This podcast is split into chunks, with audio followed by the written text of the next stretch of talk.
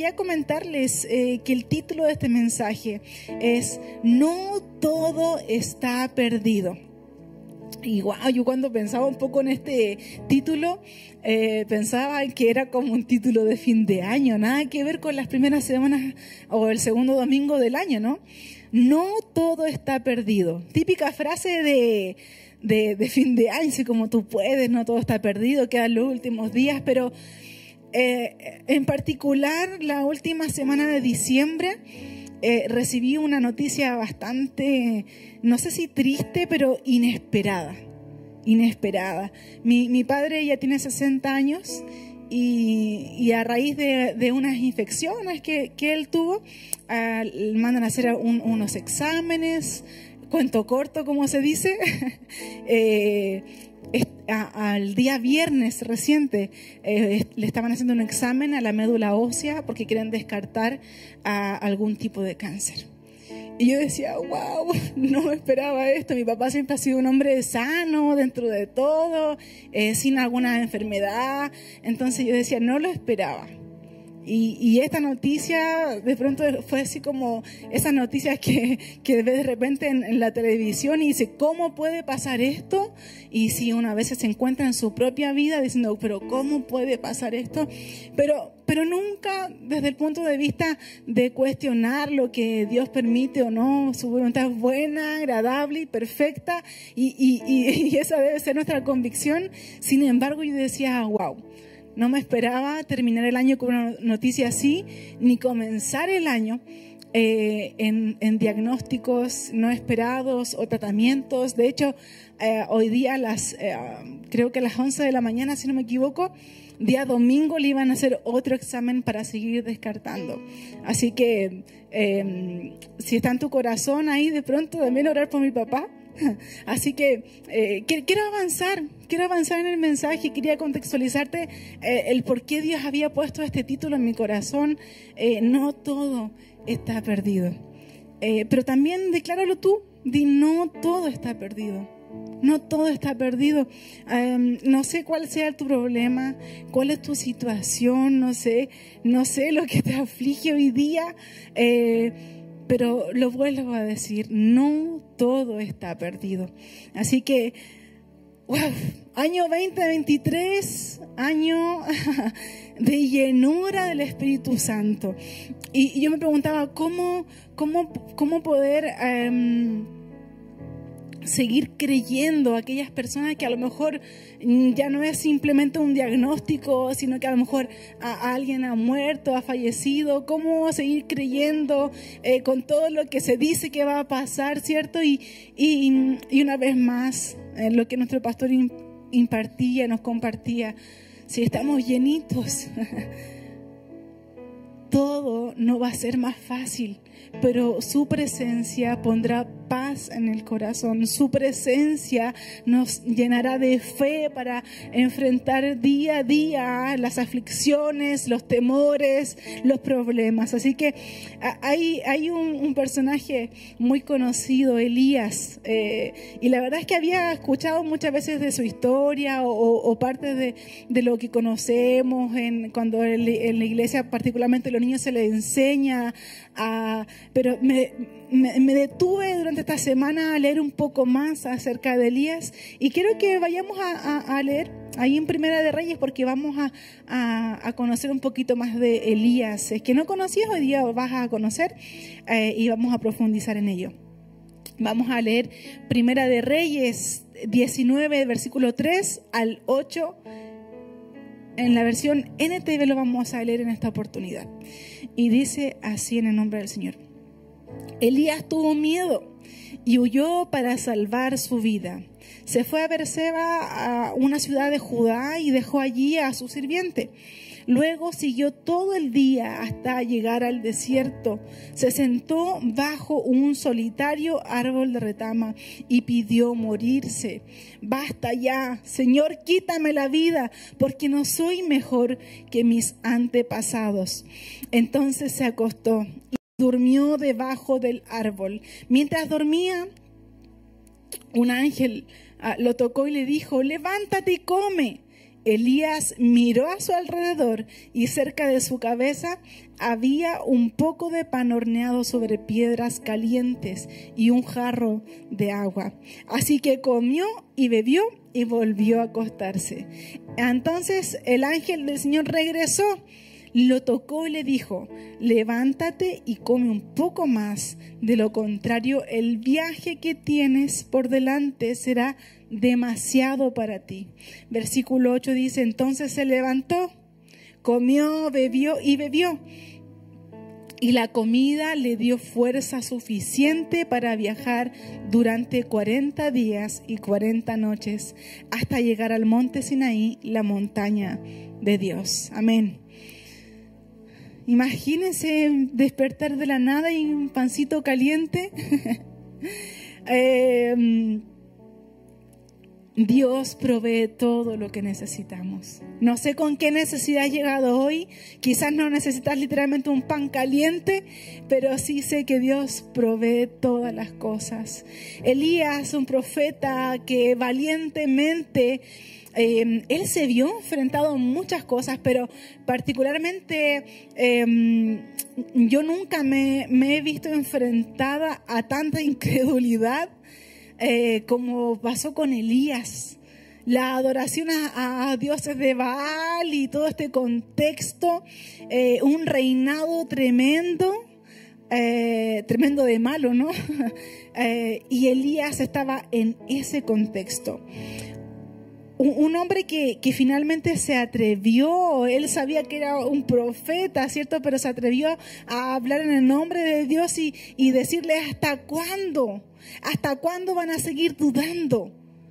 ¿Hasta cuándo van a, seguir adorando a otros dioses? De hecho, le dice al pueblo, en otras palabras, decidan si su fe es en Dios o en otros dioses que no vale la pena.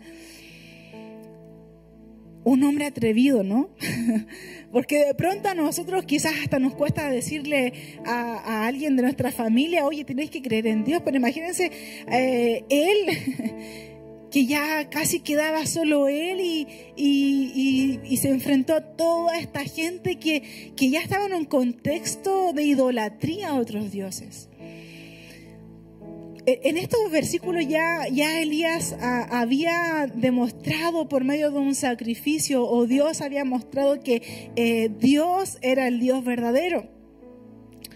Eh, me causaba mucho la, mucha tensión que se hablaba incluso de Elías como el depresivo y, le voy a ser muy sincera, me entró la inquietud en estudiar, mucho más de Elías eh, porque vi un Reels. ¿Cuántos tienen redes sociales acá?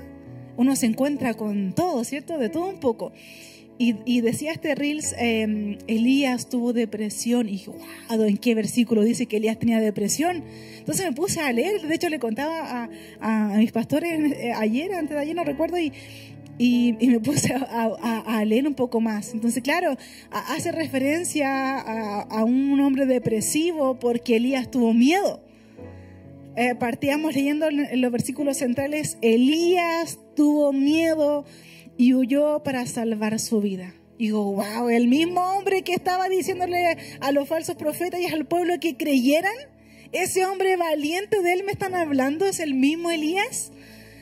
Y, y ahí uno dice, bueno, ¿será el mismo? ¿No será el mismo? Y sí, bueno, sí. Algunas personas hoy día incluso hablan de, de una depresión, pero pero ¿cómo un, hombre así iba a matar a 450 falsos profetas? ¿Un hombre depresivo podrá hacer eso? ¿Cómo un hombre de esas características se puede parecer a este otro? Después de que, que Elías ¿cierto? Eh, hace este sacrificio donde Dios eh, consume un sacrificio con fuego, recibe una fuerte advertencia. ¿Cuántos han sentido advertidos por la mamá? Digan amén los hijos. amén. Todos hemos recibido advertencias, no, quiero irnos a las amenazas, pero, pero a lo mejor tú sí te has sentido humillado, avergonzado, advertido y amenazado por el enemigo. ¿Cuántos has sentido así? Todos nos hemos sentido así. En, este, en esta situación Elías estaba advertido por, por la esposa del rey, ¿cierto? El rey Acab, que era un reinado muy malo, todo el pueblo se había vuelto a incredulidad, ya no creían en Dios como el verdadero Dios. Y se parece un poco a nuestro contexto, ¿no? De pronto todos prefieren creer en Baales y no en el verdadero Dios. No sé cuántas veces tú te has sentido amenazado en el contexto donde estás hoy. Este Elías, valiente, ¿cuántos se sienten valientes? Así como a, veces, ¿cierto? A veces nos sentimos valientes y otras veces no tan valientes, pero Elías fue quien oró por un niño, el hijo de la viuda, y revivió, Dios le dio la vida. Es Elías. Elías que fue respaldado por Dios hizo un sacrificio y Dios hizo descender fuego. Elías quien mató a los 450 profetas, falsos profetas de Baal. Ese mismo Elías es el que había huido y escapado. Después de todo esto, ¿qué dice Elías? Pidió morirse. Las palabras literales dicen, basta ya, quítame la vida. ¿Cuántos se han sentido morir? Quizás no te has atrevido a, quitarte la vida porque Dios te ha cubierto. Pero ¿cuántas veces les has dicho quizás al Señor, ya no quiero vivir? Ya no quiero seguir con estos problemas. ¿Cuántas veces te has encontrado igual que Elías, así todo valiente y de repente por el piso? ¿Cuántas veces te has sentido valiente, fuerte, fortalecido por Dios y de pronto durmiendo? Pero cuántas veces el ángel del Señor te ha despertado y te ha dicho, hey, come, bebe. ¿Cuántas veces Dios ha provisto de lo que necesitas?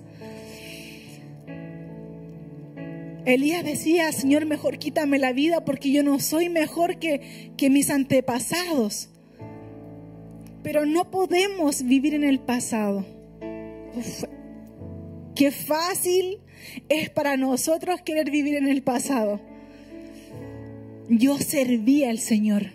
¿Lo he escuchado alguna vez o lo hemos dicho alguna vez? Yo servía al Señor. Yo predicaba la palabra del Señor y frases como esas o yo era usado por Dios. Si estás sentado aquí o sentado y lo has dicho, no puedes vivir en el pasado. ¿Por qué no decir yo soy usado por Dios? Dios quiere que, y, y Él cree que hoy es tiempo de que seas usado por Él. Hay tantas personas que necesitan conocer la buena noticia y tú y yo de repente deprimidos, acostados bajo un árbol como Elías. Pero sabes que en el peor momento no todo está perdido. En el peor momento no todo está perdido. Mientras el enemigo dice, sí, has perdido, ya terminó el año, ya estás comenzando de la misma manera, Dios dice, no todo está perdido. Elías estaba sentado en un árbol de retama y sabes que ah, este, este, árbol generalmente es un árbol que es pequeño, muy bajito. De hecho, yo me puse a buscar algunas imágenes para tener una referencia y de verdad que es como casi maleza. O sea, hay, hay, hay retama que es muy pequeñita, pero en sí, aunque eh, sea un árbol de retama grande, es un árbol que es desnudo. Sus hojas son muy pequeñas, son muy delgadas. Y fue ahí donde Elías pidió morirse. ¿Recuerdas lo que estábamos cantando recién? Cúbreme. Y de pronto estamos bajo un árbol de retama, descubiertos, desnudos, cuando Dios sí quiere cubrirnos. A veces nos cuesta recordar que, que efectivamente es para Dios que no está todo perdido. Quizás para ti, para mí sí. Para el otro, el que está afuera, el que no conoce o el que sí conoce a Dios, pero está pasando un proceso, una crisis de fe, pero no todo está perdido. Cuando Elías creía que todo estaba perdido, Dios proveyó de pan y agua y recibió ánimo. No bastó una vez porque el ángel tuvo que volver Dios envió un ángel, ¿no? Le dijo, levántate y come. Y quizás tú también y yo muchas veces nos hemos vuelto a acostar como Elías y nos hemos quedado dormidos en retamas. Pero hoy día es tiempo de decir, no está todo perdido, yo me levanto de este lugar, yo estoy cubierto por la sangre de Jesús, sea lo que sea que esté pasando o lo que haya pasado, Dios está conmigo. Mira, quiero que leamos nuevamente los versículos centrales en Primera de Reyes, el versículo 7 y 8. Primera de Reyes 19, 7 y 8 dice, entonces el ángel del Señor regresó o sea, volvió y se lo tocó y le dijo, levántate, come un poco más. De lo contrario, el viaje que tienes por delante será demasiado para ti. Entonces se levantó, comió y bebió y la comida le dio fuerza suficiente para viajar durante 40 días y 40 noches hasta llegar a Monte Sinaí, la montaña de Dios. ¿Sabes que queda un 2023 por recorrer? Come y bebe. queda un largo camino. Tú hoy día puedes tomar la decisión de comer y beber para el recorrido que vas a caminar, correr. Quizás el enemigo ya tiene planeado que te arrastres por el camino, pero Dios te quiere llevar de la mano. Pero necesitamos fuerzas. Come y bebe, come y bebe. Queda un largo camino. Estamos recién a, a 8 de, de enero. Estamos recién en, la segunda semana del año. ¿Te vas a quedar desnutrido? ¿Te vas a quedar sin fuerzas cuando Dios está proveyendo de todo? Él tiene el pan calientito sobre las piedras. Tiene el jarrito de agua listo. Yo me lo imagino un, un jarrito con hielo. Cuando tiene mucha sed y necesita tomar algo frío, Así lo imagino yo. Pero sabes que necesitamos comer y beber, no de cualquier cosa. Tú y yo necesitamos estar en este lugar para que todo lo que podamos recibir nos pueda hacer personas, hijos de Dios, llenos del Espíritu Santo. Necesitamos estar llenos para caminar un año que no será fácil. Ya nuestro pastor nos predicaba el domingo anterior un año donde va a haber llenura, pero si la buscamos. Va a haber llenura si somos intencionales. Si caminamos llenos, de su Espíritu Santo, no va a haber lugar para las mentiras del enemigo. No va a haber lugar para la duda, para el no creer, para el desconfiar de Dios. Todos nosotros nos hemos visto involucrados en un, en un círculo vicioso de no creerle al Señor. De creer que para Él es demasiado tarde y que está todo perdido. Mira, quiero que me acompañes a leer el, versículo que está ahí en Santiago 5. Santiago 5, versículo 17 y 18 en NTV. Lo vamos a leer juntos. Dice, Elías era tan humano como cualquiera de nosotros. Sin embargo, cuando oró con fervor para que no cayera lluvia, no llovió durante tres años y medio. Más tarde, cuando volvió a orar, el cielo envió lluvia y la tierra comenzó a dar cosechas. Este Elías que tenía miedo, el que según redes sociales tenía depresión, Sabes que si tu corazón ora con fervor y le dices, Señor, quiero ser lleno, ¿tú crees que el enemigo va a estar contento de eso? Pero Dios no va a ser indiferente. Dios te va a llenar. Por eso es que tú y yo tenemos que saber que no todo está perdido y que Dios sí lo puede hacer, que Él sí lo puede hacer y que si tu oración y, tu corazón está entregado a ser lleno, no puedes estar vacío. Si estás pidiendo a tu Dios que te llene, no puedes esperar un 2023 caminando vacío. Nuestra búsqueda debe ser constante. ¿A cuánto les cuesta orar? Nos levantaron la mano. ¿A, cuánto nos cuesta orar muchas veces? ¿Cuánto, ¿Cuántos quizás nos sentimos algunas semanas más desanimados que otras? Al igual que la humanidad de Elías, Dios sabe que tú eres un ser humano y que como dice nuestro pastor, corre sangre por nuestras venas y que hay debilidad. Pero Él no te va a dejar vacío. Él quiere, Él quiere. Cuando te sientas vacío durante este año, recuerda que Dios sí quiere llenarte. Que nuestra oración sea, quiero ser lleno de tu presencia. Puedes cerrar tus ojos ahí y decir, Dios, quiero ser lleno de ti. Señor, no quiero estar vacío, quiero, quiero ser lleno, llena. Y si hoy tú estás vacío, es un buen momento para dejar que Dios te llene con su amor y presencia. Mira, para ya ir finalizando el mensaje, este Elías que, que, era, el miedoso, voy a decir, atrevidamente voy a decir un, Elías miedoso, porque no es el mismo Elías que, que, mató a, los, profetas, ¿no? Este Elías con miedo ah, estuvo valientemente enfrentando a todo un pueblo que no creía. ¿A qué te estás enfrentando tú hoy día? ¿Te estás enfrentando a una mala noticia? ¿Te estás enfrentando a un matrimonio roto? ¿Te estás, ¿A qué te estás enfrentando? ¿Te estás enfrentando a falta de fe? ¿Te estás enfrentando a incredulidad? ¿A qué te estás enfrentando?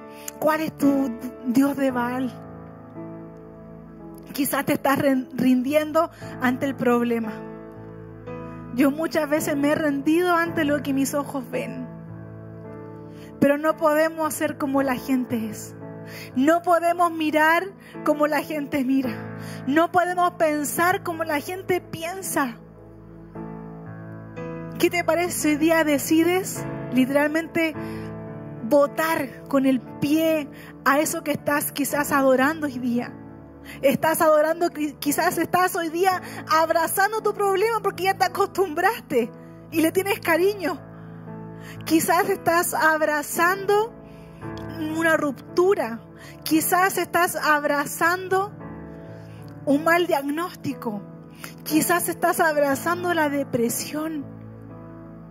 No sé qué estás abrazando, pero este Elías que dicen que tenía depresión, para mí sigue siendo el Elías que oró, oró con fervor, oró con fervor. Y sabes que como Elías tú y yo tenemos que orar, decir, Dios, quiero ser lleno, quiero ser lleno. Y mira la respuesta de Dios en Primera de Reyes 18. Vamos a leer un poquito más adelante.